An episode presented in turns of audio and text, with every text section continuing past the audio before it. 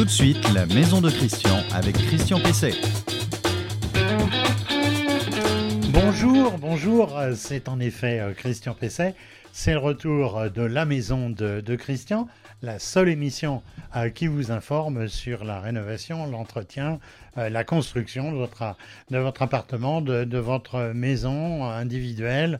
Je vous donne ici des conseils pratiques. J'y accueille aussi euh, des, in- des invités. Encore aujourd'hui, nous allons avoir un invité qui sont des, spécialistes euh, du secteur. Et puis, je réponds aussi à toutes vos questions euh, que vous pouvez me poser via le site reno-info-maison.com. Alors, vous pouvez nous retrouver chaque samedi matin à partir de 8h sur la page Facebook du même nom, Renault Info Maison, sur LinkedIn et puis sur les principales plateformes de podcast et je le disais donc sur notre site internet. Alors dans l'émission euh, de ce jour, je vais répondre à deux questions. La question de Daniel euh, sur l'isolation thermique euh, d'une toiture en plaque de fibrociment ondulé. On verra que c'est un réel, un réel problème. Alors je répondrai aussi à une question, je crois que c'est Jean qui est, qui est envahi par les cafards. Alors ça, il est dans un immeuble parisien, on sait que c'est un, un fléau qui touche beaucoup d'entre vous. Dans le conseil de la semaine, je vous parlerai du tubage de la cheminée. Et puis, j'aurai un invité, un, un- un invité habitué, c'est David Rodriguez. Euh, bonjour, euh, bonjour David. Bonjour Christian. Euh, David, il est juriste à la CLCV, l'association de défense des, des consommateurs bien connue. Et là, on va parler d'éviter les arnaques à la rénovation. Je finirai par l'info du jour. Aujourd'hui, c'est l'avenir de la maison individuelle, un habitat qui apparemment euh, ne plaît pas beaucoup à Madame Vargon, la ministre euh, du Logement. On verra que les réactions ont été vives et qu'on a assisté à un très rapide rétro-pédalage. Le conseil de la semaine. Alors le, le conseil de, de la semaine, euh, ça, ça concerne donc le, le tubage de la, de la cheminée. Si vous venez d'acheter un poêle bois ou si vous l'envisagez, un insert de nouvelle génération, des foyers fermés, voire même une chaudière euh, bûche ou une chaudière euh, euh, à granulés, ces appareils sont extrêmement performants. Comme ils sont extrêmement performants, ils dégagent des gaz brûlés et des fumées à haute température. Et là, les vieux conduits de cheminée à l'ancienne, eh bien, ils n'aiment pas beaucoup en général. Donc, il faut pratiquement, presque toujours aujourd'hui, tuber ces, ces vieux conduits. Pourquoi? Parce que il faut que le conduit soit évidemment parfaitement étanche, notamment au niveau des pièces supérieures. On a vu des fois des asphyxies se produire non pas dans la pièce où est l'appareil de chauffage, mais au-dessus parce qu'il y avait des fuites euh, dans le, conduit. Euh, et puis, il faut aussi euh, répondre aux exigences réglementaires de taille du conduit, de volume du conduit par rapport au volume du foyer. Alors, il y a deux solutions. D'abord, pour tester euh, ces, ces conduits, c'est un examen physique par un chauffagiste, et puis sinon, c'est un test d'étanchéité qu'un professionnel peut aussi euh, réaliser. Deux solutions également pour le, tubage. Le tubage rigide, euh, s'il n'y a pas euh, plus de deux dévoiements dans, le, dans le conduit, et puis sinon, le conduit souple qui s'adapte donc dans les autres cas à la configuration du conduit. Alors le tubage, qu'est-ce qu'il vous apporte? Bah, Il vous apporte, je l'ai dit, de la sécurité, mais il vous apporte aussi un meilleur tirage, un meilleur rendement et donc des économies de bois euh, ou, de, gra- de granulés. Alors notez que si vous n'avez pas de conduit euh, de fumée, vous pouvez en monter un, en faire monter un, euh, justement un, tubage rigide que l'on va monter à l'extérieur de la maison par exemple, en pignon, un petit peu comme les cheminées qu'on voit américaines, où, là, sur le pignon se trouve le conduit, de fumée. Euh, c'est une bonne solution. Ça veut dire que vous n'êtes pas condamné à ne pas avoir de chauffage au bois si aujourd'hui vous n'avez pas de conduit de fumée, ce qui arrive dans toutes les maisons pratiquement qui ont été construites depuis les années euh, 60 jusqu'aux années euh, en gros euh, qui viennent de, euh, s'écouler. Euh, si vous deviez le, faire euh, vous-même, ce que je déconseille, euh, notez que le, tubage doit être continu euh, jusqu'à la sortie euh, de, de souche de cheminée, que cette souche de cheminée, elle doit être placée au côté opposant au vent euh, dominant, euh, et puis aussi qu'elle dépasse de 40 cm du fêtage euh, de la couverture. votre question à Christian Pesset. Alors là, la question qui m'a été posée, c'est François euh, qui me dit je souhaiterais isoler un grenier d'environ 35 mètres carrés. C'est une toiture à une seule pente, peu haute. Je voudrais isoler entre les pannes pour éviter de perdre euh, le maximum de hauteur. Euh, l'inconvénient, si c'en est un, me dit-il, c'est une couverture en plaque fibrociment. Pourriez-vous me conseiller sur le choix le plus judicieux. Alors, euh, quel que soit le, type euh, d'isolation retenu, il faut s'informer et savoir si cette plaque en fibrociment, elle est antérieure à 1997 ou pas, parce qu'avant 97, il y a systématiquement euh, de l'amiante, et puis il y a quelques maisons aussi on va dire jusqu'aux alentours des années 2000, qu'on continuait à être construites avec des plaques qui n'avaient pas été mises à la réforme. La problématique, c'est quoi? C'est qu'on ne peut pas percer, on ne peut pas scier, on ne peut pas râper, limer euh, ce, type de, ce type de couverture, ce type de plaque, parce que ça dégage des poussières d'amiante, et ça, ça peut être extrêmement dangereux. En revanche, si vous avez une toiture de ce type, il n'y a aucun risque particulier, euh, sauf justement aller euh, travailler, euh, travailler dessus. Alors, comme c'est en plus une toiture à simple pan, certainement à faible pente, c'est souvent le cas avec ce type de, de couverture, et perdre le minimum de, hauteur, eh bien, ça pose un, problème puisqu'il va être très difficile de, de l'isoler par l'intérieur avec un système de sature, parce qu'évidemment, on va avoir au minimum 15 à 20 cm d'épaisseur, réduit quand même sérieusement la hauteur sous plafond et surtout en bas de pan de couverture, c'est extrêmement euh, difficile à isoler. La solution euh, la plus simple, c'est, euh, si on veut le faire de l'intérieur, c'est de projeter de la mousse de polyuréthane.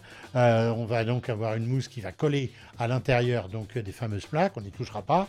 et puis on va pouvoir mettre une dizaine, une douzaine de, centimètres et ça va déjà donner une isolation très performante. Alors le mieux, c'est encore une isolation par l'extérieur avec des, alors ce qu'on appelle des isolants, euh, des éléments isolants de surcouverture qu'on pose sans perçage, évidemment, ni euh, sans, sans, sciage. On n'a pas besoin de percer euh, donc les, toitures. Ça existe chez, chez Onduline. Très exactement, ça s'appelle Onduclair Rénove FC si vous voulez aller sur, sur leur site. Euh, on peut l'utiliser évidemment que la toiture soit amiantée euh, ou non. Euh, et si elle est amiantée, ça présente l'avantage d'encapsuler l'amiante extrêmement facilement. L'invité de Christian Pesset.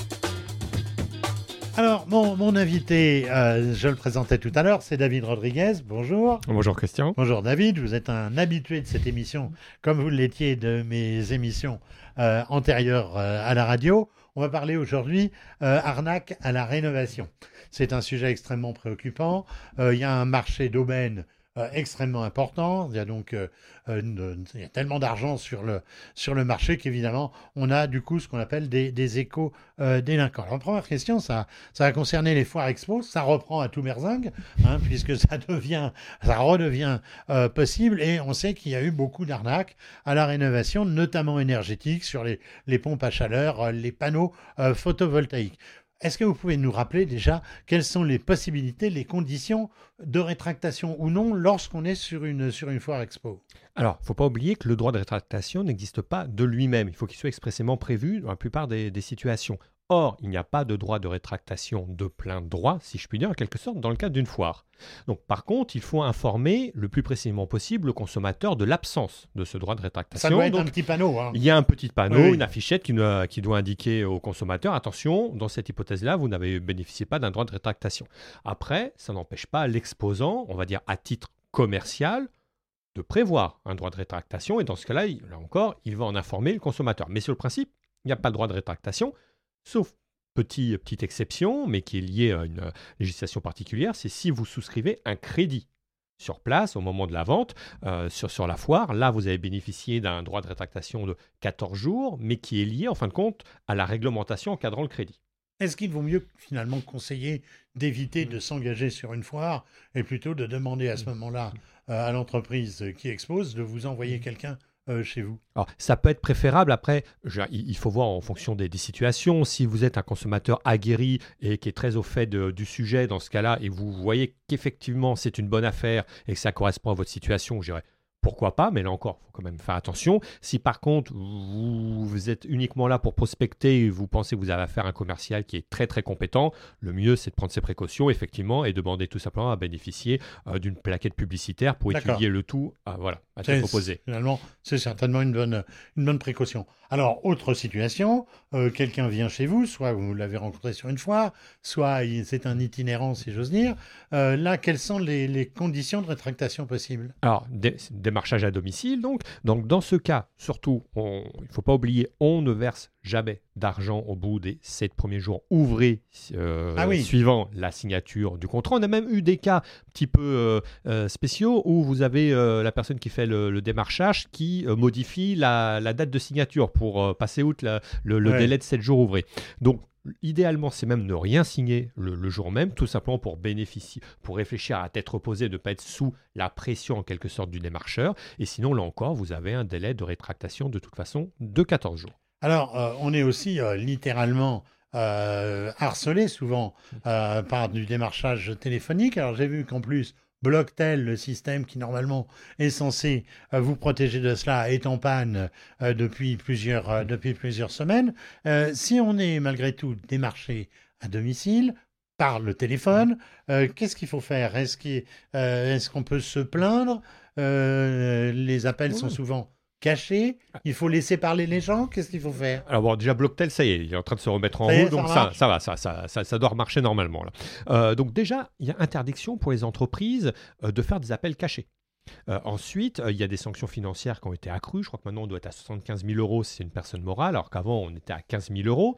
Euh, donc ce sont des, des amendes assez conséquentes. Il faut surtout ne pas hésiter à dire à l'opérateur que l'on a en ligne tout de suite attention, je suis sur Blocktel. Généralement, ça calme la discussion assez rapidement. Ah oui, Voilà, il s'arrête tout de suite. Eh, Bien évidemment, mais voilà, il ne faut pas hésiter à le dire, et puis surtout, il ne faut pas hésiter non plus à en informer la DGCCRF. Il y a déjà eu des amendes qui sont tombées précisément sur le sujet. La DGCCRF, ce nom impossible, c'est quoi? C'est le service Des fraudes Voilà, tout à fait. Direction D'accord. générale à la consommation. Il faudrait qu'il y ait un numéro à des quatre fraudes. chiffres pour les joindre parce que ça serait certainement une, une bonne initiative. Je pense que vous devriez insister pour ça. ça serait plus facile de les joindre. Alors, euh, on a vu malgré tout, euh, vous le disiez, des éco-délinquants qui ont été euh, condamnés. Euh, J'en ai parlé il n'y a, pas longtemps euh, ici même. Euh, récemment, une, société a été condamnée à 300 000 euros euh, d'amende et à un an de prison ferme pour, le, pour le dirigeant, sous bracelet, comme le président de la République que l'on connaît bien. Alors, là, en, clair, on était sur de la tromperie sur la qualification et notamment la qualification RGE. Qu'est-ce qu'il faut demander à une entreprise avant une rénovation avant une rénovation euh, énergétique, par exemple, euh, pour attester de ses, de ses qualités professionnelles et à qui on se plaint euh, euh, s'il y a un manquement. Alors déjà, il y a le réseau FAIR. Donc vous avez le site internet du réseau FAIR qui effectivement les, qui. Voilà, FAIRE, donc euh, qui comprend l'annuaire de tous les professionnels qui sont euh, certifiés, labellisés. RGE, donc reconnus garants de l'environnement. Euh, donc si vous avez un, un professionnel qui vient vous voir avec cette certification, il ne faut pas hésiter déjà à la contrôler. Sur, le site internet en question ou à se rapprocher de l'ADEME par exemple. Ensuite, comme tout travaux assez important, il ne faut pas hésiter à demander les attestations d'assurance, notamment l'attestation décennale, euh, et puis également à se rapprocher éventuellement de l'assureur pour voir d'une part s'il à jour de ses cotisations, et puis surtout s'il est couvert pour les travaux qu'il va effectuer chez vous. Donc c'est ça aussi qui importe, parce que s'il n'est pas euh, couvert pour, pour cela, euh, la garantie ne va pas jouer.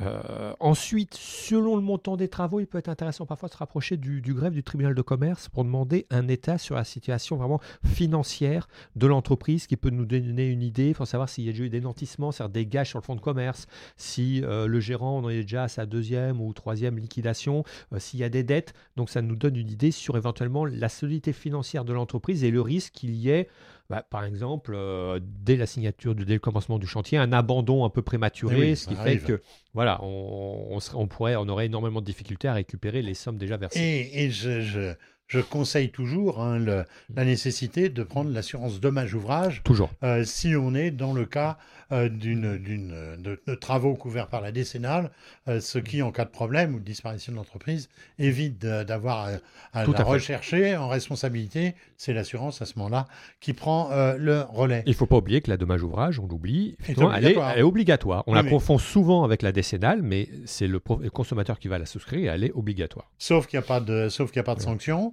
euh, et qu'elle coûte cher, environ 3 à 4 C'est vrai qu'elle n'est pas faite pour le consommateur. Voilà, euh, moi je dis que cette loi, dite loi Spinetta est, est une aberration, euh, mais enfin ça, euh, on ne va pas changer le monde immédiatement. Qu'est-ce qu'on fait si on a un, abandon de chantier ou la non-terminaison euh, d'un, chantier Alors là, après, c'est compliqué parce que euh, soit on est sur un abandon qui résulte tout simplement d'une mauvaise organisation de l'entreprise et c'est pas un réel abandon, c'est un retard. Donc on va être sur des mises en demeure euh, et des injonctions de faire le cas échéant.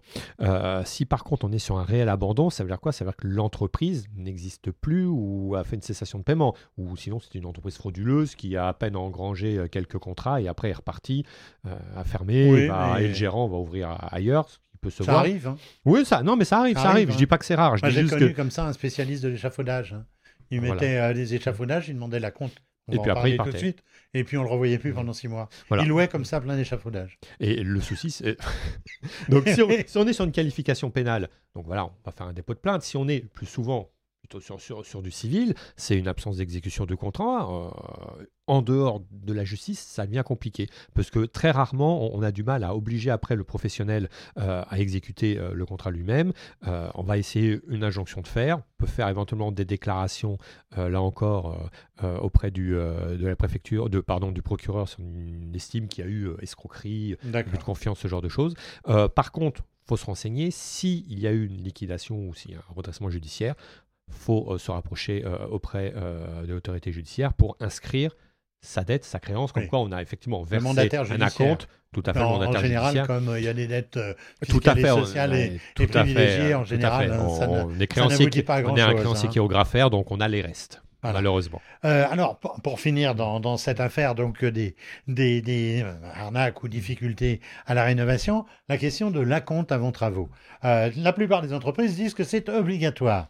Euh, et en général, certaines, en tout cas, demandent des, des acomptes terribles. J'ai un cas là précis dans mon entourage de quelqu'un qui a payé 80% euh, avant le début des travaux. Vous me direz, c'est un naïf, hein, mais il a payé 80% et il ne revoit pas l'entreprise d'ailleurs. Donc, est-ce que c'est légalement euh, obligatoire? Et sinon, quel est le niveau euh, ac- euh, acceptable, on va dire? Alors, la compte n'est pas obligatoire. Euh, D'une part, donc, il se négocie de façon contractuelle entre les parties. Son montant va varier selon la nature des travaux, selon le, le coût total du chantier. Généralement, on est en tour entre maximum 20-25% au titre de la compte. Parfois, on peut se négocier et faire un acompte plus important, mais dans ce cas-là, on va e- être plus exigeant sur la durée du chantier. On veut peut-être qu'il soit un petit peu plus court. Ne pas hésiter sinon à faire des à contrebalancer avec l'inclusion de pénalités de retard si finalement euh, le, professionnel tarde dans la livraison du, euh, du chantier. Oui. Donc tout se négocie, euh, mais bien évidemment, il ne faut pas aller au-delà de 50%, parce que effectivement, après, c'est aberrant. Alors, je vais vous dire, moi, je, je conseille toujours. Alors, moi, je vais être euh, moins généreux que vous. Moi, je dis 30%, c'est déjà pas mal. C'est clair. Et ça doit être justifié. C'est-à-dire qu'on peut tout à fait comprendre que qu'un- qu'une petite entreprise qui a besoin d'acheter des matériaux, un équipement, de louer un échafaudage, qu'on puisse le, le- le payer dans, le, dans la compte. Mais si ce n'est pas le cas, si c'est des travaux qui n'engagent pas beaucoup euh, de frais du côté de l'entreprise, euh, bah, je serais Ça ne se justifie pas, dire, euh, effectivement. à la limite, ça n'en justifie pas de tout. Il vaut mieux payer cash, comptant ou au cours des travaux, me semble-t-il, plutôt que de vous faire avoir avec la situation que j'ai décrite. Merci euh, David, merci, Merci, David Christian. Rodriguez. Euh, je rappelle, vous êtes euh, juriste à la, à la CLCV. euh, et donc, euh, CLCV, le site, c'est... Consommation, logement et cadre de vie, le site www.clcv.org. Merci. Merci à vous. Votre question à Christian Pesset. Alors, question, euh, la deuxième question donc euh, d'un auditeur qui, je le rappelle, m'a envoyé cette question sur euh, www.reno-info-maison.com. C'est par là que vous pouvez me poser vos questions et je réponds toujours aussi par écrit dans le site euh, à vos questions et ensuite on les retrouve éventuellement euh, dans l'émission. Alors là, c'est euh, Claudia, j'avais dit que c'était Jean tout à l'heure, mais non, c'est Claudia, pardon à Claudia. Euh, elle me dit, nous sommes envahis de cafards dans l'appartement que nous habitons depuis peu, situé dans un grand ensemble des années 1970. Euh, nous n'en pouvons plus. On s'est asphyxié avec des dizaines de bombes insecticides sans résultat. L'immeuble a été traité à plusieurs reprises sans effet durable. Avez-vous une solution. Alors j'allais dire bienvenue au club parce qu'il y a une vingtaine d'années, j'ai habité un bel immeuble parisien euh, et j'ai connu ce fléau euh, des euh, ce fléau donc des, des cafards. Ce qu'il faut savoir, c'est que les cafards, c'est pas spécialement sale, c'est pas dangereux, c'est simplement dégoûtant. On en voyait souvent avant, essentiellement dans les boulangeries. Pourquoi? Parce que ça voyage avec la farine. Et là, dans l'immobilier, ça voyage avec quoi? Avec le ciment. Et c'est comme ça donc, que des immeubles entiers sont infestés à la naissance, je vais dire, par, euh, par, ce, par, ce fléau. Alors, quel conseil je peux donner? D'abord, stocker les, les denrées dans des bocaux, notamment tout ce qui est biscuits, euh, gâteaux, euh, sucre, etc., dans des bocaux fermés hermétiquement. Ça va éviter, donc, ça leur donne du casse-croûte. Il faut utiliser une poubelle qui ferme correctement avec des sacs plastiques que l'on vide, que l'on change ah, régulièrement et que l'on ferme eux aussi euh, hermétiquement. Euh, il faut, euh, si jamais vous avez encore, il y a encore des immeubles parisiens qui ont des vides ordures, alors vous pouvez prendre du ruban euh, euh, gris euh, américain qui, qui vous permet de, de tout calfeutrer, condamner le, vide ordure, c'est l'autoroute des cafards. C'est l'autoroute véritablement euh, des, cafards. Euh, nettoyer régulièrement la table de cuisson. Hein, le soir, vous enlevez immédiatement, vous la nettoyez parce que ça, c'est de la graisse euh, qui, est, à disposition pour ces petites, euh, bestioles. Euh, remplacer souvent les filtres de la hotte aspirante et la dégraisser. C'est pareil, il faut savoir en plus que les cafards nichent dans la motorisation qui est chaude de tous ces appareils, donc aussi bien du lave-vaisselle, du lave-linge, du frigo, de, la hotte aspirante. Donc il faut les nettoyer très souvent. Alors après, sur la lutte elle-même, euh, bah, il y a les insecticides, pratiquement ça marche plus, parce que de toute façon, ils sont de moins en moins euh, efficaces.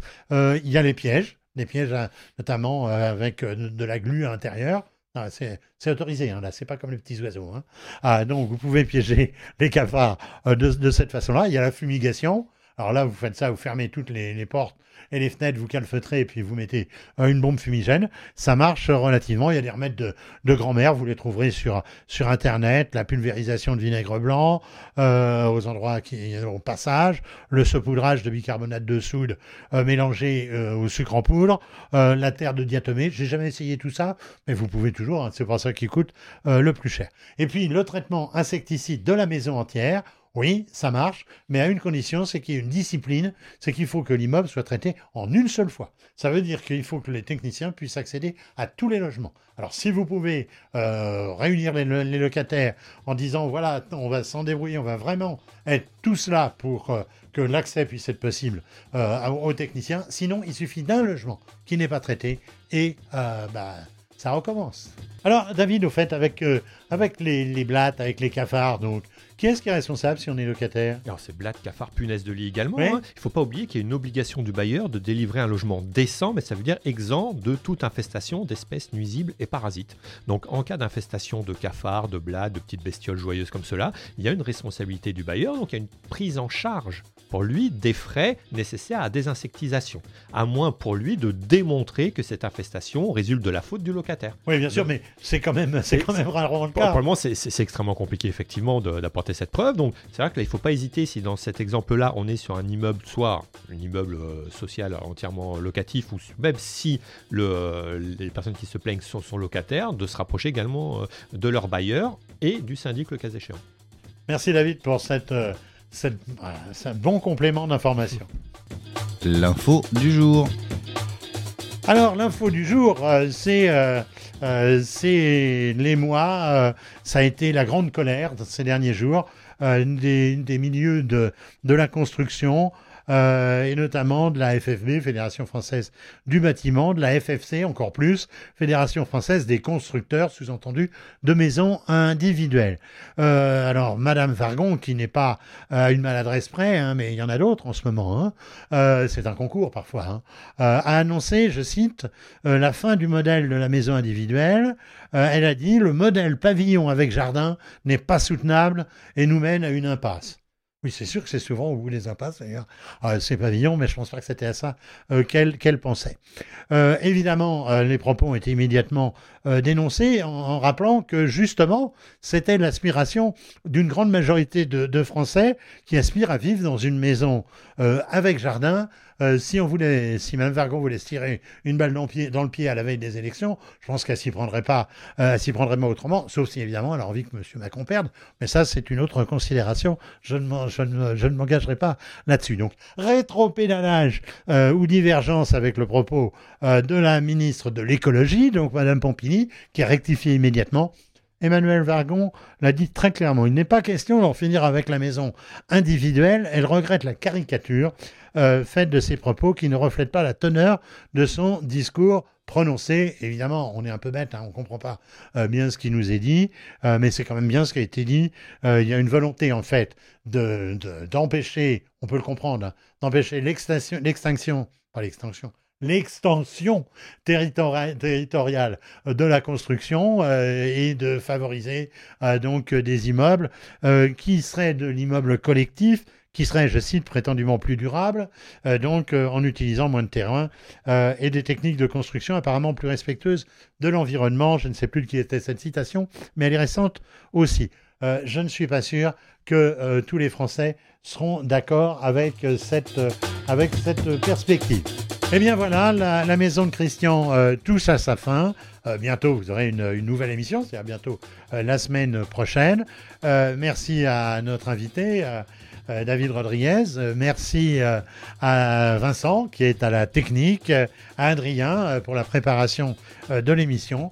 Euh, vous pouvez retrouver euh, celle-ci sur reno-info-maison.com. Je rappelle que c'est là que vous pouvez poser vos, vos questions. Sur les principales euh, plateformes de podcast, euh, sur LinkedIn euh, également, et bien sûr sur notre page Facebook. Bon week-end euh, à vous, travaillez bien ou faites bien travailler dans votre maison.